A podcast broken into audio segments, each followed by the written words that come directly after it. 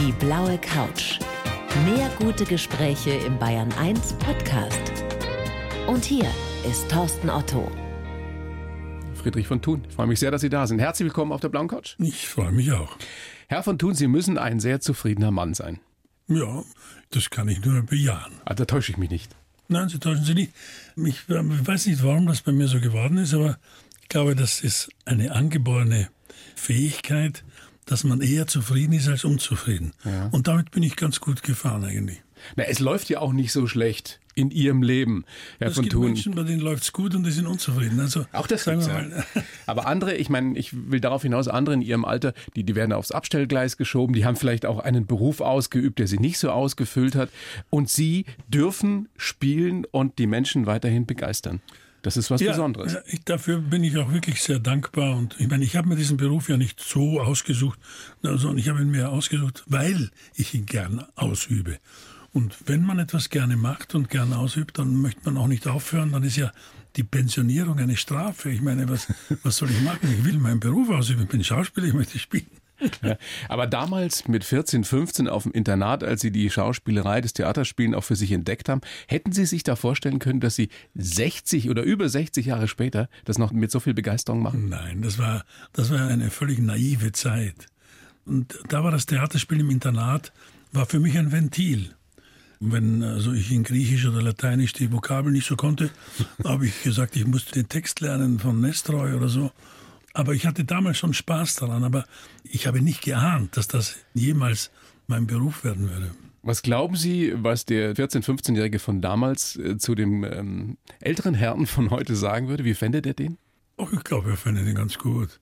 Er findet ihn ganz gut, weil der Humor ist geblieben, die Liebe zum, naja, Unsinn ist zu viel gesagt, aber dieses Spielerische, das Spielen wollen, das ist ja im Wort Schauspieler drin, nicht? Das ist geblieben, das ist ja unabhängig von Alter. Muss ein Schauspieler oder sollte sich ein Schauspieler immer dieses Kindliche bewahren? Das ist ja so eine Floskel, die man öfter mal hört, aber Ja. ist da was dran? Ja, ich glaube schon. Ich meine, ich spiele jetzt im Moment Theater im Bayerischen Hof. Zusammen mit dem Peter Weck, ein wunderbares Stück, Sunny Boys. Ich sage Zwei macht alternde Comedians. zwei alternde Comedians, die sich hassen, aber an einem Abend zusammen auftreten müssen. Und das führt natürlich zu Katastrophen, die ungewollt, die komisch sind. Ich freue mich auf diesen Abend, wenn ich da wieder raus kann. Und Ihr spielt fast jeden Abend, ne? Wir spielen fast jeden Abend, ja. Bis Anfang Januar oder Mitte Ja, Januar. mit sogar. der, ja. Und wenn ich da rauskomme und mich in diese Situation begebe, die dann immer zu Katastrophen führen, die für andere Menschen komisch sind, für uns natürlich nicht, als in der Rolle. Im Gegensatz zu dem Willie Clark, den Sie da spielen in Sunny Boys, sind Sie ja jemand, der sich ja bis heute die Rollen aussuchen kann, für den es gut läuft. Der ist ja nicht ganz so glücklich gewesen in seiner, in seiner Karriere. Also den Willy Clark habe ich mir ausgesucht. Ja, weil ich finde, dass der natürlich überhaupt nicht so ist, wie ich bin. Und als Schauspieler bist du ja natürlich glücklich, wenn du dir Charaktere suchst, die anders sind als das, was der Zuschauer erwartet. Und nein, ich bin kein Willy Clark, aber jeden Abend mit großer Freude tauche ich ihn hinein. Dieses äh, Grantlerische, was der ja hat, dieses Misanthropische auch, das ist ihm gar nicht so zu eigen. Ne? Sie gucken, habe ich mir das Gefühl, sehr positiv aufs Leben. Ja, ich, ich habe mich immer schon gewundert, ich bin jemand, der auch dankbar ist, wenn irgendwas klappt. Wenn ich mit dem Auto fahre und ich finde einen Parkplatz, sage ich, okay, danke sehr, wunderbar. Ich nehme es nicht aber- selbstverständlich. Ich meine, es gibt so viele, die nehmen viele Dinge selbstverständlich. Für mich ist immer, ich, ich sehe es positiv und ich bin der typische Mensch, der immer halb voll, nicht halb leer sagt. Sehr schön. Aber Sie bestellen jetzt nicht den Parkplatz beim Universum, wie es der ein oder die andere so äh, zu tun pflegt. Oder machen Sie sowas? Nein, ja, kein Aufwand für sowas. Das ist ja zu dämlich. Nein, wieso? Nein, es ist schön. Aber realisieren, dass man Glück gehabt hat. Oder sich daran freuen, dass es geklappt hat. Nicht selbstverständlich nehmen. Das ist so ein bisschen meine Einstellung.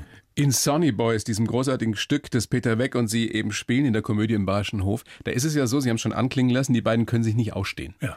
Wie schwer ist es denn auf der Bühne, das so glaubwürdig darzustellen? Ihr beide mögt euch ja, ihr schätzt euch sehr. Und dann so zu tun, als würde man den anderen wirklich auf den Tod nicht ausstehen können, ist, das, ist es leicht oder schwer, wenn man sich gerne mag? Als Schauspieler ist es für dich natürlich überhaupt kein Problem. Wenn ich den Peter Weck natürlich mag, dann hassen wir uns auf der Bühne und dann bekämpfen wir uns wie verrückt und danach gehen wir ein Glas Wein trinken. Das ist kein Hindernisgrund. Es ist ja so, dass wenn man einen Kollegen kennt, man zunächst einmal auch aufmacht im Vertrauen bei den Proben, der Einstieg ist leichter. Wenn jemand Fremder da stünde, den ich nicht verstehe oder nicht mag, dann würde ich mich nicht so viele Sachen trauen, auszuprobieren und so. Da muss man sich erst langsam hinwagen. Aber wenn man jemanden kennt, dann ist es ein Vorteil. Man muss nur aufpassen, dass es dann nicht zu bequem wird. Jetzt haben Sie fast 30 Jahre lang nicht Theater gespielt, ja. Herr von Thun. Ja. Wie war es mit dem Textlernen? Ach, ich sage, den Textlernen ist natürlich schon Hammer. Also, das ist auch eine Frage der Technik. Ich habe früh angefangen, habe es mir in so Kapiteln eingeteilt. Dann kommt man zur Probe und weiß eigentlich genau, wie es geht. Dann macht man den ersten Gang und hängt wie verrückt, weil man ja. natürlich sofort irgendwas macht auf der Bühne. Was, dann muss man erst das koordinieren, die Handlung mit dem Text. Und wenn es läuft, dann läuft's. Aber der Weg dahin ist schon schwieriger als vor der Kamera. Ihr seid ja wirklich zwei alte Hasen, also mit allen Wassern gewaschen. Was macht ihr, wenn einer einen Hänger hat? Dann schaut man sich, also der Peter Weck sagt, du hast mich mit den toten Augen von London angeschaut. Na, man springt ein, man versucht, außer man ist so paralysiert, was mir auch schon mal passiert ist. Und dann passiert irgendwas, aber es passiert immer irgendetwas. Also keine Panik. Naja, oben bleibt schon mal das Herz kurz stehen, das schon. Aber es geht dann doch weiter. Und das Publikum ist meistens so eingestellt, dass es das nicht gesehen hat oder nicht merkt oder sich wundert, warum ist da so eine lange Pause gewesen oder warum war die Stimmung plötzlich so anders. Aber also jetzt lassen Sie nicht über Hänger reden, weil die sollen ja nicht so oft passieren. Eben, eben, eben, wollen wir gar nicht drüber reden. Am 6. November war Premiere und die Kritiken, die waren ja geradezu hymnisch. Was bedeutet Ihnen sowas? Oder sagen Sie, die schreiben eh, was sie wollen? Nein, ich muss Ihnen sagen, also ich bin auch nur Mensch und ich werde schon lieber gelobt. Und ich bin auch lieber besser als schlechter. Und ich nehme diese Herausforderung sehr ernst. Wie gesagt, also ich habe ungefähr 30 Jahre lang nicht Theater gespielt. Vor zwei Jahren habe ich im Gärtnerplatz Theater mich gefragt, ob ich in My Fair Lady den Pickering spiele. Ich habe mir gesagt, ich bin verrückt, das mache ich nicht, kann ich nicht. Orchester. Und dann habe ich mir gedacht, was ist da los? Habe ich nur Angst? Ist es so eine, eine Schwelle, eine neue? Und dann habe ich mir gedacht, her damit, ausprobieren, Herausforderungen suchen. So, und dann habe ich so ein bisschen Lust gehabt auf der Bühne, habe mir gedacht, das ist eigentlich ganz schön. Jetzt werde ich vielleicht doch wieder Theater spielen und habe mir dieses Stück ausgesucht und habe dann im Nachhinein erfahren, dass der Peter Weg mein Partner Ach, ist. Das wussten Sie gar nicht, als Sie nein, zugesagt nein, haben. Nein, ja. nein, nein, da war ich, war ich allein. Ich habe gesagt, ich mache das Stück, jetzt suchen wir jemanden. Ja. Und dann kam die frohe Botschaft, dass der Peter Weg das spielt der vor zehn Jahren meine Rolle gespielt hat und jetzt also die andere Rolle spielt. Und da war das Glück perfekt. Aber es war natürlich für mich schon eine Herausforderung. Ja, aber es ist ja das Schöne, dass man sich diese Herausforderungen völlig wurscht in welchem Alter suchen kann. Ja, Weil viele, die uns jetzt vielleicht gerade lauschen, sagen sich, naja, ich bin jetzt auch schon ein bisschen älter, aber, aber Herausforderungen brauche ich nicht mehr. Ich habe doch schon so alles erlebt. Die gibt es ja. Ne? Naja, ich könnte auch weitermachen. Ich mache Fernsehfilme und das, das habe ich, wie soll man sagen, gut im Griff. Und dieses auf die nächste Herausforderung zuzugehen und zu sagen, so, das probiere ich jetzt. Jetzt stehe ich zwei Stunden auf der Bühne und das möchte ich jetzt bestehen, mm, weil Sie mich gefragt haben, wie die Kritik oder wie, wenn dann solche Reaktionen sind, auch im Publikum sind, puh, dann fällt einem was Großes vom Herzen und und man ist froh, dass man diesen Schritt gewagt ja, hat. Klar, weil man was Besonderes geschafft hat, raus aus seiner Komfortzone. Wissen Sie immer, wenn Sie gespielt haben, ob Sie an dem Abend gut waren oder nicht so gut? Ja, wir diskutieren das oft auf der Bühne, weil das Publikum ist manchmal total verschieden. Ja. Also an manchen Tagen reagiert das Publikum auf den kleinsten Gag. An manchen Abenden haben wir das Gefühl, oh Gott, was ist da unten los? Dann kommen die Leute und sagen, es war ein wunderbarer Abend, wir haben uns köstlich unterhalten. Dann schauen wir uns an und sagen, Moment einmal, also sind wir das jetzt gewesen? Oder man darf sich nur nicht verführen lassen, wenn plötzlich Stille ist im Publikum, dass man so viel mehr macht, dass man dann nicht mehr echt oder nicht mehr richtig in der Rolle ist. Sie haben vorhin gesagt, Herr von Thun, Sie spielen gerne, sehr, sehr gerne Menschen, die mit Ihnen relativ wenig zu tun haben. Ist natürlich auch reizvoller. Ja diese Grandler, die reizen sie schon ja. sehr. Die spielen sie ja auch im Fernsehen, ne? In, in Zimmer mit Stall. Ja, ziemlich. ARD-Reihe. Ja. Sind sie auch so einer? Ja, ja, ja, komisch. In meinem Alter ist das jetzt so auf mich zugekommen. Schwarzach 23 auch. Da muss ich mal drüber nachdenken. Vielleicht ist meine Karriere als seriöser Geschäftsmann zu Ende. Ja. Dagegen hätte ich nichts. Nee. Ja, ich meine, die Grandler, die, aber die sind wirklich weit weg von Ihnen. Ich kann mir ja. überhaupt nicht vorstellen, dass Sie mal so, so, haben Sie mal so Tage, wo Sie Ihnen auch so zum Granteln zumute ist? Naja, schon, aber ich lasse es nicht so raus. Vielleicht, ich habe keine Ahnung, ich weiß nicht. Also ich bin nicht jeden Tag Sonnenschein, also das, das natürlich nicht. Aber na klar geht es mir auch mal nicht so gut. Aber es ist mir nicht so wichtig, dass ich es jedem mitteilen muss und jeden anschnauzen muss. Ja? Man muss die anderen nicht immer mit seinen Kalamitäten belästigen. Ja. Herr von Thun, ich habe für Sie, ich habe es Ihnen schon angekündigt, einen Lebenslauf geschrieben. Den gebe ich Ihnen jetzt. Sie kennen ihn äh, praktisch noch nicht. Ähm, Sie lesen ihn bitte so vor und, und sagen dann danach, was Sie davon halten. Und wenn er falsch ist, Ja, dann soll ich ihn trotzdem das. lesen. Dann sagen, ja, ja. ja, danach können Sie ja sagen, alles Quatsch. Ich heiße Friedrich von Thun, also bis dahin stimmt's. Sehr gut. Und spiele mein Leben gern. Für mein Leben gern. Für mein Leben gern, ja so. Oh ja, der Autor. Ob Schlitzohr, Charmeur, Grandler oder Grand Seigneur, am liebsten mag ich Figuren, die ganz anders sind als ich. Gut. Ich bin ein guter Beobachter, was sehr hilfreich in meinem Beruf ist. Das stimmt. Besonders geprägt haben mich der Charakter und die Erlebnisse meines Vaters, das Schultheater im Internat und ein halbes Jahrhundert vor der Kamera. Im richtigen Leben bin ich ein Familienmensch, der harmoniebedürftig ist und der in seiner Rolle als Opa aufgeht. Ja, stimmt. Ich bin immer noch neugierig und mag Herausforderungen. Große Sehnsüchte habe ich dagegen nicht. Es ist alles okay, so wie es ist. Ja, das kann ich unterschreiben. Ja? Also war es gar nicht so schlimm. Haben Sie gut geschrieben. Ja, danke schön. Habe mich extra bemüht. Hat nicht wehgetan. Da gibt es ja einiges zu überprüfen. Ich schlage vor, Herr von Thun, wir fangen mal ganz vorne an. Geboren sind Sie am 30. Juni 42 als Friedrich Ernst Peter Paul Maria Thun Hohenstein. Ja. In Quasitz auf dem Gebiet des heutigen Tschechiens. Ja. Der Vater Graf von Thun Hohenstein. Und euer Adelsgeschlecht wurde erstmals, habe ich gelesen, 1130 erwähnt. Ja. Ist das etwas, womit Sie sich auch intensiver beschäftigt haben? Vielleicht gerade so jetzt auch mit zunehmendem Alter? Naja, beschäftigt ist übertrieben. Am Anfang hat mich das überhaupt nicht interessiert. Ja. Aber jetzt ist natürlich schon, es ist schon interessant, wenn man auf Figuren stößt, die in der Geschichte etwas bedeutet haben oder die etwas gegründet oder gebaut oder so. Auch es Raubritter waren drunter, oder? Naja, sie waren Ritter, ob sie Raubritter waren, sie waren relativ bald Mundschenke von den Bischöfen und dann waren auch einige Bischöfe da interient. Also das ist dann schon interessant. Ich meine, ich kann ja nichts dafür, dass diese Familie so alt ist. Also es erweckt ein Interesse. Ja. Man forscht ein bisschen nach vielleicht. Und als Junger ist einem das egal. Aber jetzt habe ich schon ein paar Bücher, wo ich was nachschlage oder Haben Sie so einen Lieblingsahnen, den Sie gerne kennengelernt hätten? Naja, die Zeit von Mozart. Also es gab einen Thun, der hat den Mozart eingeladen in Linz. Die Linzer Symphonie ist im Palais von dem Thun entstanden. Und der hat ihn dann auch in Prag eingeladen und der Mozart hat in Prag gelebt. Das finde ich schon nicht schlecht. Oder der Chopin war bei uns und hat einen Walzer geschrieben für die Schwester von meiner Großmutter. Und alle haben gesagt, er war vielleicht verliebt, aber ich habe die Bilder gesehen von diesen Mädchen, also ich halte das für ausgeschlossen. aber auf jeden Fall, aber das ist doch schön in der Familie, wenn es solche Geschichten gibt. Absolut. Das meine ich. Das ist es. Geschichten mir- machen ja nun das Leben ja, aus. Das ist es, was mir Spaß macht, was mich interessiert.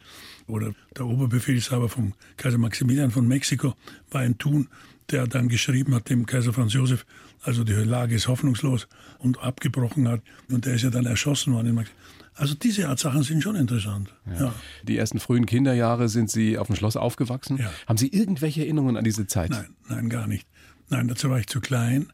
Meine ersten Erinnerungen habe ich an die Zeit, in der wir von den Tschechen im Lager eingesperrt waren. Es war ein ehemaliges KZ, ne? Das war ein ehemaliges KZ, ja. Tschechisches KZ. Soll ich erzählen, wie Gerne, es dazu gerne, gekommen gerne. ist? Ja. Also, mein Vater war Tscheche.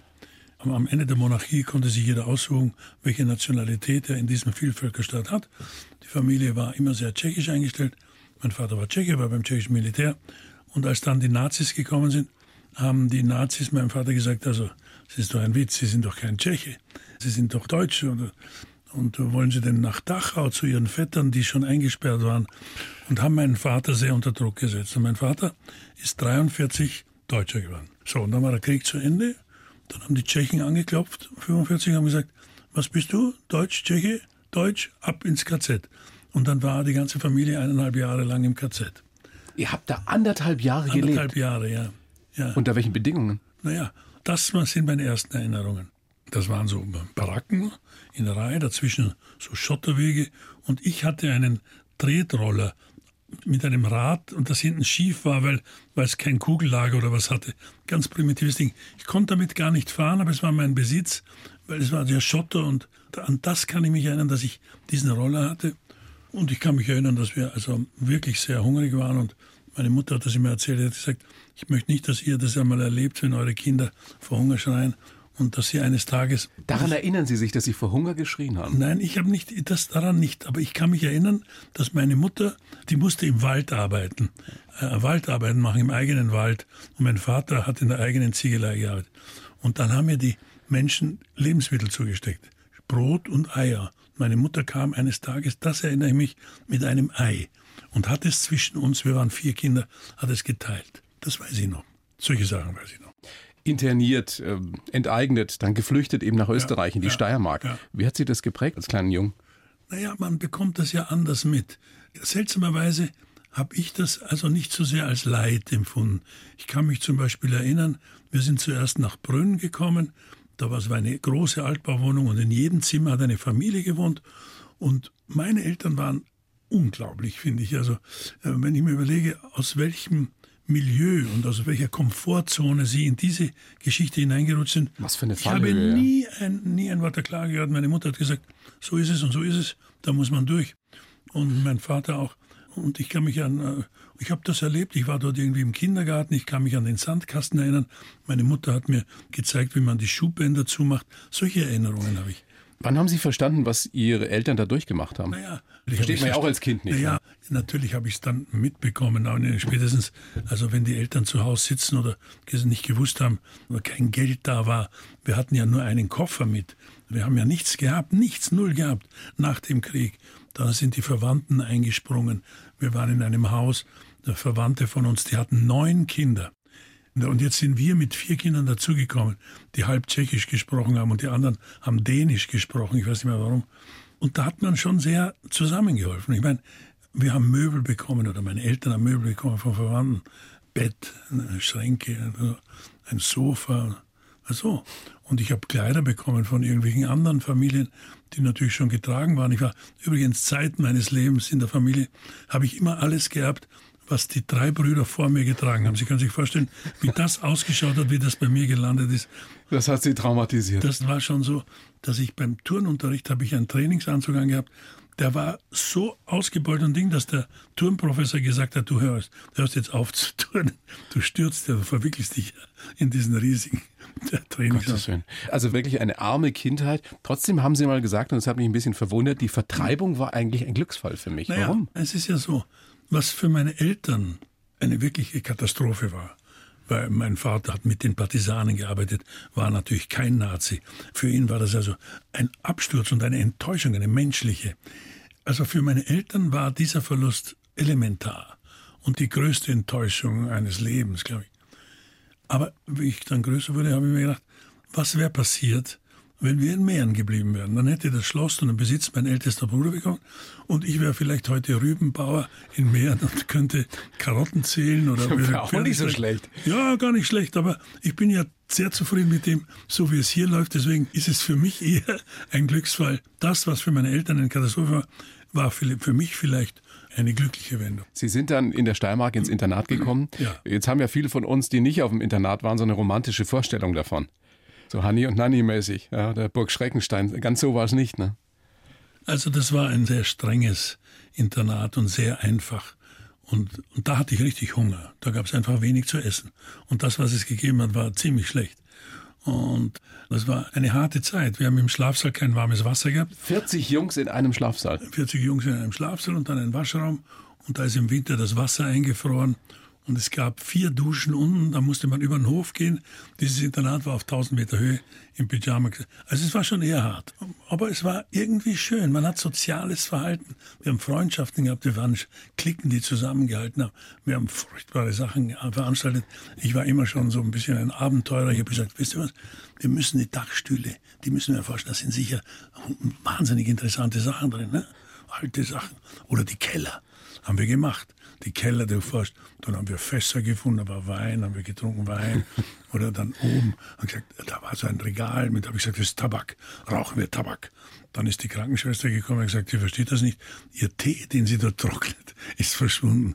Den haben wir geraucht. Also so, also, so Ihr habt war, Tee Abend, geraucht? Da haben wir nicht gewusst, was es ist. Und mit elf sagst du, boah, das ist ja nicht, rauchen wir jetzt. So. Dann haben wir Krebse gefangen im Teich und dann hat einer so einen Kocher gehabt, den haben wir im Klo auf dem Klodeckel, haben wir den Kocher aufgestellt und die Krebse gekocht in der Nacht. Es war hart, aber eigentlich schön. Weil Kinder können ja oder auch Jugendliche können ja zum Teil auch grausam sein. Jetzt hat man mit 40 Jungs in einem Schlafsaal ja nicht nur Freunde, nicht nur Kumpels da. Ging es da auch zur Sache? Gab es Schlägereien? Ja, natürlich, ja? ja, ja, klar, natürlich. Ja, ja. Na, natürlich, das ist erst einmal gibt es so eine im Internat so eine gewisse Hierarchie. Die Älteren, wenn die Jungen kommen, die verlangen von einem, dass man, ich weiß nicht was, dass man ihnen irgendwas bringt. Also so diese Art Sachen, das hat schon gegeben. Haben wir dann auch gemacht, wie wir älter waren. Also Sie sind irgendwann aufgestiegen in der Hierarchie? Naja, man steigt, je höher du kommst, kommen die, die Kleinen und die sind frech, die Prämonzen haben wir sie genannt. Die mussten dann die niedrigen Dienste machen für uns. Aber ich meine, es war alles harmlos. Aber nur vom Alter abhängig? Oder ging es ja, auch darum, äh, wie, ja, wie, stark einer ist, wie schlau einer ist, und wie gut einer im Sport ist? Na, weiß ich jetzt nicht mehr. Also, das war ein völlig normales Internatsleben. Es wird ja viel immer so geredet über, dass äh, also äh, Kinder verführt werden. Bei auch missbraucht ja, werden soll es ja auch gegeben haben. Sowas gab es bei euch nicht. Oder haben Sie zumindest nicht miterlebt? Nee, also bei uns. Also meines Wissens, also wir treffen uns hin und wieder. Es kommen so Männer daher, die sagen, wer bist denn du? Ja, so kennst du mich nicht mehr. Sind alle so alt wie ich, ja klar. Und ja, man selber hat sich ja natürlich nicht verändert. Natürlich nicht. Natürlich. Nein. Nein, weil der Geist bleibt ja jung. Ich meine, es ist ja nur die Zipperleins halt. Die Aber es klingt schon so, als hätten Sie da eine Menge mitgenommen, eine Menge gelernt fürs Leben. Naja, ich habe zum Beispiel klassische Musik, die hat mich furchtbar gelangweilt im Internat. Wir hatten ein Orchester. Aber im Nachhinein weiß ich, dass mir die klassische Musik im Internat nahegekommen ist. Auch Orgelmusik oder auch Gregorianik fand ich alles furchtbar. Aber heute ist es so ein Gong, so ein Anstupsen zu einer kulturellen Welt, die ich im Internat gefunden habe. Und Ihre Leidenschaft fürs Schauspielen, für die Schauspielerei ja, ja. wurde geweckt. ja, ja, absolut. Auch im Internat. Ja, ja, es gab einen Pater, der hat das Theater beaufsichtigt, der hat mich besetzt. Und der hat was in Ihnen gesehen schon damals? Ja, der hat gesagt, du, du machst es, du lernst es und machst es und Alibaba und die 40 Räuber und oder dann haben wir auch Nesträuber gesagt gespielt und dann haben wir immer besetzt, immer besetzt und ich habe dann die großen Rollen gespielt äh, auf Kosten der Latein- und Griechisch-Vokabeln, aber das hat mir nicht geschadet. Wann wussten Sie, Herr von Thun, dass Sie das tatsächlich als Beruf ausüben wollten? Naja, ich bin dann, dann war das Abitur und dann hat mein Vater, ich habe gesagt, ich möchte Schauspieler werden. Mein Vater hat gesagt, weißt du was, du lernst jetzt erst einmal was Gescheites, studierst. Dann habe ich gesagt, was soll ich studieren? Dann habe ich den, das Verzeichnis gesehen, habe Theaterwissenschaft gesehen, habe gesagt, Theaterwissenschaft. Das habe ich gemacht, da war ich ein paar Semester dort, das hat mich furchtbar gelangweilt. Da lernt man über die, das Kostüm im Notdrama, was mir also überhaupt nicht interessiert.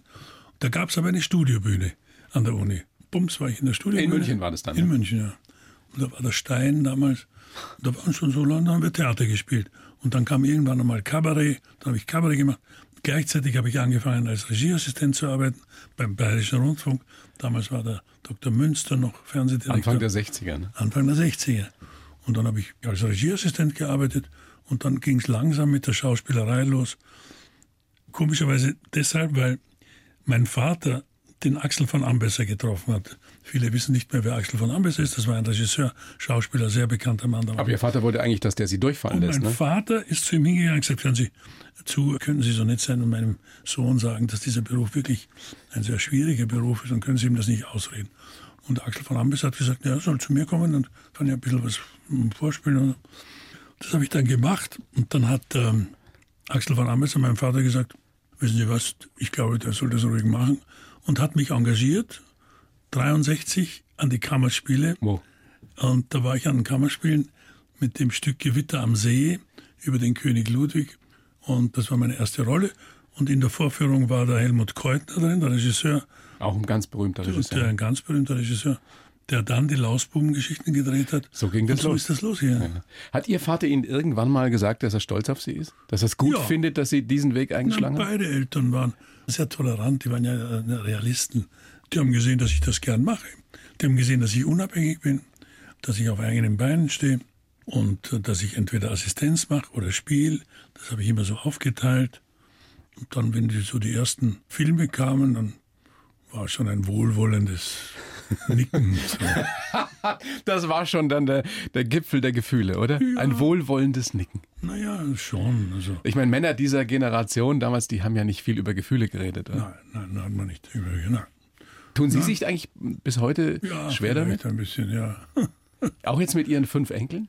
Nein, über Gefühle reden ist das eine, aber, aber ich meine, ich bin den Enkeln, wir sind uns sehr nah. Wir sind uns sehr nah. Aber ich weiß, dass Sie eigentlich da sehr gerne drüber sprechen, weil das ja, ich meine, fünf Enkel, muss man sich auch erstmal die Zeit nehmen ja. dafür. Und ich habe mir zum Beispiel von Ihrem Sohn, von Max, sagen lassen, dass Sie da also großartig drin sind. Naja, weil ich weiß nicht, ob ich großartig bin. Ja, also für mich, das ist ein sehr wichtiges Element in meinem Leben, weil es ist so, man sieht, wie das Leben weitergeht. Man hat seine Kinder und dann kommen die Enkelkinder und dann sitzt man zusammen und dann sieht man Interessen und sieht Humor und sieht Musikalität und macht Parallelen zu sich das selbst. Naja, na, naja, nein, also das ist mir jetzt nicht so wichtig. Nur einfach das zu beobachten und wie schön das ist und dass das vielleicht wirklich der Sinn des Lebens ist. Das weiterzugeben auch und auch ja, zu, zu mitzuerleben, zu beobachten, ja, ja. wie die aufwachsen. Warum ist es eigentlich so, dass Opas und Omas immer mehr erlauben als die Eltern? Naja, ist doch ganz klar. Und haben ja nicht die Verantwortung, ist doch ganz klar. Ja, das sagt man gemeinhin so, aber, ja. aber trotzdem, ich meine, man hat ja letztendlich dann doch eine Verantwortung, auch naja, als Großvater. Ja, hat man ja, aber man ist ein bisschen toleranter. Aber ich meine, das ist ja nicht in wesentlichen Dingen. Man hintergeht ja die Eltern nicht. Würden Sie heute, wenn Sie heute Kinder hätten, oder haben ja Kinder, aber nochmal Kinder erziehen würden, würden Sie es anders machen? Wären Sie auch toleranter? Oder ich war tolerant, glaube ich. Ja? ja, ich war tolerant. Also ich würde ich es anders machen. Durfte ich habe ganz gut gemacht. Durfte der Max Cola trinken mit zehn? Ich glaube ja. Das war jetzt kein, kein Dogma, okay? Das ist heute mehr Dogma. Wir haben ja gar keine Ahnung gehabt. Wir sind vom Internat aus, haben wir Ausflüge gemacht in das Coca-Cola-Werk in Graz, waren eingeladen, haben dort Coca-Cola getrunken, wie verrückt. Keiner hat uns gesagt, das ist Zucker und ungesund. Und Hatten Sie schon mal einen Cola-Rausch? Nein. Ich hatte schon mal einen Cola-Rausch, ja, logisch. Hey. Ja, mit mit neun oder zehn, habe einen halben Liter Cola auf Ex getrunken und dann wurde es mal sch schwummrig halt, ja, schwindelig, was weiß ich, nein. Kreislauf. Nein, natürlich nicht. Nein. Aber wie gesagt, man hat jetzt auch eine andere Einstellung vielleicht oder man weiß mehr, aber in unserer Kindheit, also da, da war, hat man Cola gratis bekommen, so, so war es. Machen sich Eltern heutzutage ähm, zu sehr im Kopf? Also sind wir zu sehr Helikoptereltern? Tja, Sie, erstens mal ist es sehr schwer, das allgemein zu beantworten, aber ich meine, wenn ich jetzt vergleiche meine Kindheit mit der Kindheit jetzt der Kinder, also meine Mutter, wir hatten eine Lederhose, im Sommer waren wir barfuß, wenn es heiß war, hat meine Mutter dann am Abend mit Bimstein, hat es geheißen, den Teer vom Zehen gekratzt und die hat uns raus und wir waren weg. Und wir sind herum nach dem Krieg und haben in der Mur haben wir Waffen gefunden und Granaten und ein, mein erstes Fahrrad habe ich mir daraus gebastelt. Meine Mutter hat gar nicht gewusst, wo wir sind. Heute wissen die Kinder, wissen die Eltern alles, wissen, planen alles. Das ist sicher gut und richtig. Vielleicht ist es manchmal zu viel. In der Wirkung kann ich es nicht beurteilen. Ich würde es auch nicht verurteilen. Man kümmert sich mehr, man hat mehr Zeit, Verantwortung zu Väter tragen. kümmern sich auch mehr, was ja auch gut ist. Ja, natürlich. Ja. Sie haben im Vorgespräch oder in einem anderen Interview gesagt, ich habe eigentlich keine Sehnsüchte. Noch nie, waren doch, Sie noch doch. nie ein Mann der Sehnsüchte oder ist es jetzt einfach dem, dem zunehmenden Alter geschuldet? Das ist dem, meinem Alter geschuldet.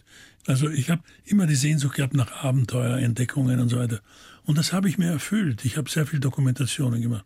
Über 60 Dokumentationen produziert und Über 100 Fernseh- und Kinofilme, ne? 200. 200? Ja, ja. Aber da kommt was zusammen, wenn man so alt ist. Das ist kein Verdienst. Naja, ja, nun. Da muss man seinen Job schon gut machen, sonst kommt man nicht um, auf 200. Und da habe ich alles diese magischen Orte, Machu Picchu oder Timbuktu oder, oder Ayers Rock, da war ich überall. Das habe ich gesehen und so. Und Bora Bora oder, oder so. Osterinseln so. Das habe ich gesehen. Jetzt habe ich sozusagen, also diese Art von Sehnsüchten habe ich mir erfüllt. Und jetzt sind die das, was jetzt kommt, dann sind, sind kleine Sehnsüchte, die erfülle ich mir halt, wenn ich Zeit habe oder nicht. Aber bestimme nicht mein Leben. Ist das ein Teil des Geheimnisses, wie man zufrieden älter wird? indem man eben nicht nur immer auf die großen Geschichten wartet, sondern einfach sagt, ja. ich genieße das, was mir gerade Gutes passiert? Ob es ein Sonnenaufgang also, ist, ob es ein schönes Theaterstück ist, was auch immer? Also ich habe kein Rezept. Ich bin so, ich war immer so. Es ist schön, wenn man zufrieden sein kann. Das ist sicher, das ist was Schönes. Und das kann man sich aber nicht anerziehen, glaube ich. Und wenn man das Glück hat, dass man diese Eigenschaft hat, dann soll man Danke sagen. Und also Sie haben da nichts dazu beigetragen? Ich weiß es nicht. Ich glaube, ich glaube nicht. Ein Glückskind. Ja, ich vielleicht. ich wüsste nicht, wie ich das sonst erreicht hätte. Ich meine, jetzt sind Sie 77 und äh, haben nicht vor aufzuhören. Warum denn auch? Und beschäftigen Sie sich überhaupt mit dem Zeitpunkt, wo Sie irgendwann mal sagen, jetzt will ich nicht mehr, jetzt kann ich vielleicht auch nicht mehr? Naja, Wollen Sie irgendwann mal auf der Bühne sterben? Naja, also so, so genau plane ich meinen Tod nicht. Aber ich habe nichts dagegen, wenn ich auf der Bühne sterbe. Aber natürlich macht man sich Gedanken. Ist ja klar. Man macht sein Testament, man denkt, was man dem oder wie man das macht. Oder so macht man sich Gedanken, das ist ja ganz klar. Macht Ihnen das Sorge? Nein. Es gibt ja Menschen, die haben fürchterliche Angst vom Tod. Naja, Angst. Also ich hätte Angst davor, dass ich also irgendeine schwere Krankheit habe. Oder was heißt Angst? Ich habe nicht mal Angst davor, aber das fände ich die unangenehmste Lösung. Aber ich meine, dass das Leben einmal zu Ende geht, das ist ja wohl allgemein bekannt. Ich meine, das muss ich ja nicht neu erfinden. Also insofern weiß ich das und versuche mich darauf einzustellen. Und äh, man kann ja nicht alle Eventualitäten abdecken. Ob ich jetzt, sagen wir mal, dement werde oder ob ich so umfall, das kann ich ja sowieso alles nicht berechnen. Also was soll das? Geht es danach weiter? Das äh, ist das große Rätsel. Ich werde es Ihnen sagen, wenn ich es mal erlebt habe. ich rufe Sie an. Ja. aber glauben Sie dran? Naja, es ist ein schöner Gedanke, aber ich bin äh, Agnostiker. Wenn, es ist, ist es gut. Wenn es ist, äh, aber ich weiß es nicht. Ich glaube, ich bin, schauen, mal schauen. Ich denke mir manchmal, es ist ja eigentlich schön, wenn man daran glaubt. Weil wenn es so kommt, natürlich, ja, ja, klar. Glück. Klar. Und wenn nicht, dann äh, stört es einen auch nicht. Klar, es gibt Menschen, die glauben an die Wiedergeburt. Ich weiß nicht, ob ich das so toll fände. Wie gesagt, mal schauen. Ich gebe Ihnen Bescheid, wenn ich weiß. so machen wir das. Herr Fortun, jetzt äh, gehen wir alle erst nochmal in die Komödie im Bayerischen Hof hm? und gucken die Sunny Boys noch bis zum ich glaube, 6. Januar. Bis zum 6. Januar mindestens zumindest. Da steht ihr wirklich fast jeden Tag ja. auf der Bühne der Peter Weg und Sie. Ja. Gibt es da die Abende, an denen man sagt, boah, heute äh, ist es echt hart? Noch nicht. Noch nicht. Aber Noch dann nicht. so Richtung Januar. Na, ich weiß es nicht. Bis jetzt macht es eine Höllenfreude und nicht nur uns, sondern ich glaube auch dem Publikum Es ist immer eine Bombenstimmung. Und solange man sich auch so getragen fühlt, das ist ja der Teil, warum man auf der Bühne steht dieses Miteinander. Es ist ja nicht, ich bin nicht solo, sondern das, was ich erzähle, was ich mache, hat ein Echo. Da ist man miteinander. Kommt Energie zurück. Ja. Und das gibt einem ein gutes Gefühl und, und äh, das macht solche Abende so schön. Friedrich von Thun. Vielen herzlichen Dank für den Besuch auf der blauen Couch. Ja. Alles Gute und, und bleiben Sie gesund. Ja, das hoffe ich auch. Und wenn nicht, dann komme ich auf die blaue Couch.